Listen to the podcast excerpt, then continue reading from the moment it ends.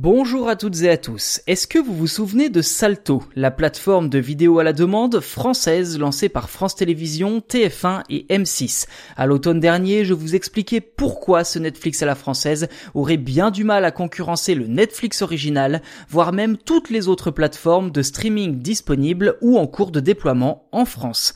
Eh bien, trois mois plus tard, il semblerait que mes projections se soient confirmées, malheureusement. Qu'on se le dise, si un Netflix à la française rencontrait le succès, tout le monde s'en féliciterait.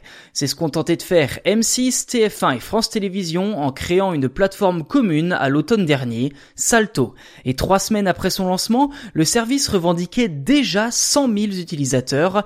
Sauf que trois mois plus tard, les chiffres sont un peu moins valorisants, seulement 200 000 abonnés. À titre de comparaison, l'application Disney Plus a été téléchargée près de 2 millions de fois uniquement le jour de son lancement en avril dernier.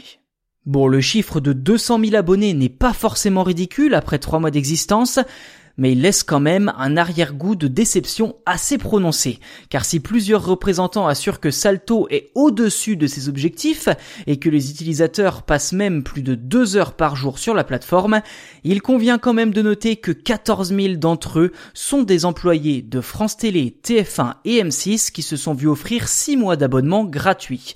De plus, ce chiffre de 200 000 abonnés prend également en compte les personnes bénéficiant d'un mois d'essai gratuit, qui semble-t-il serait assez conséquent, car contrairement aux prévisions, le service de streaming n'a pas profité du confinement ni du couvre-feu pour augmenter ses résultats.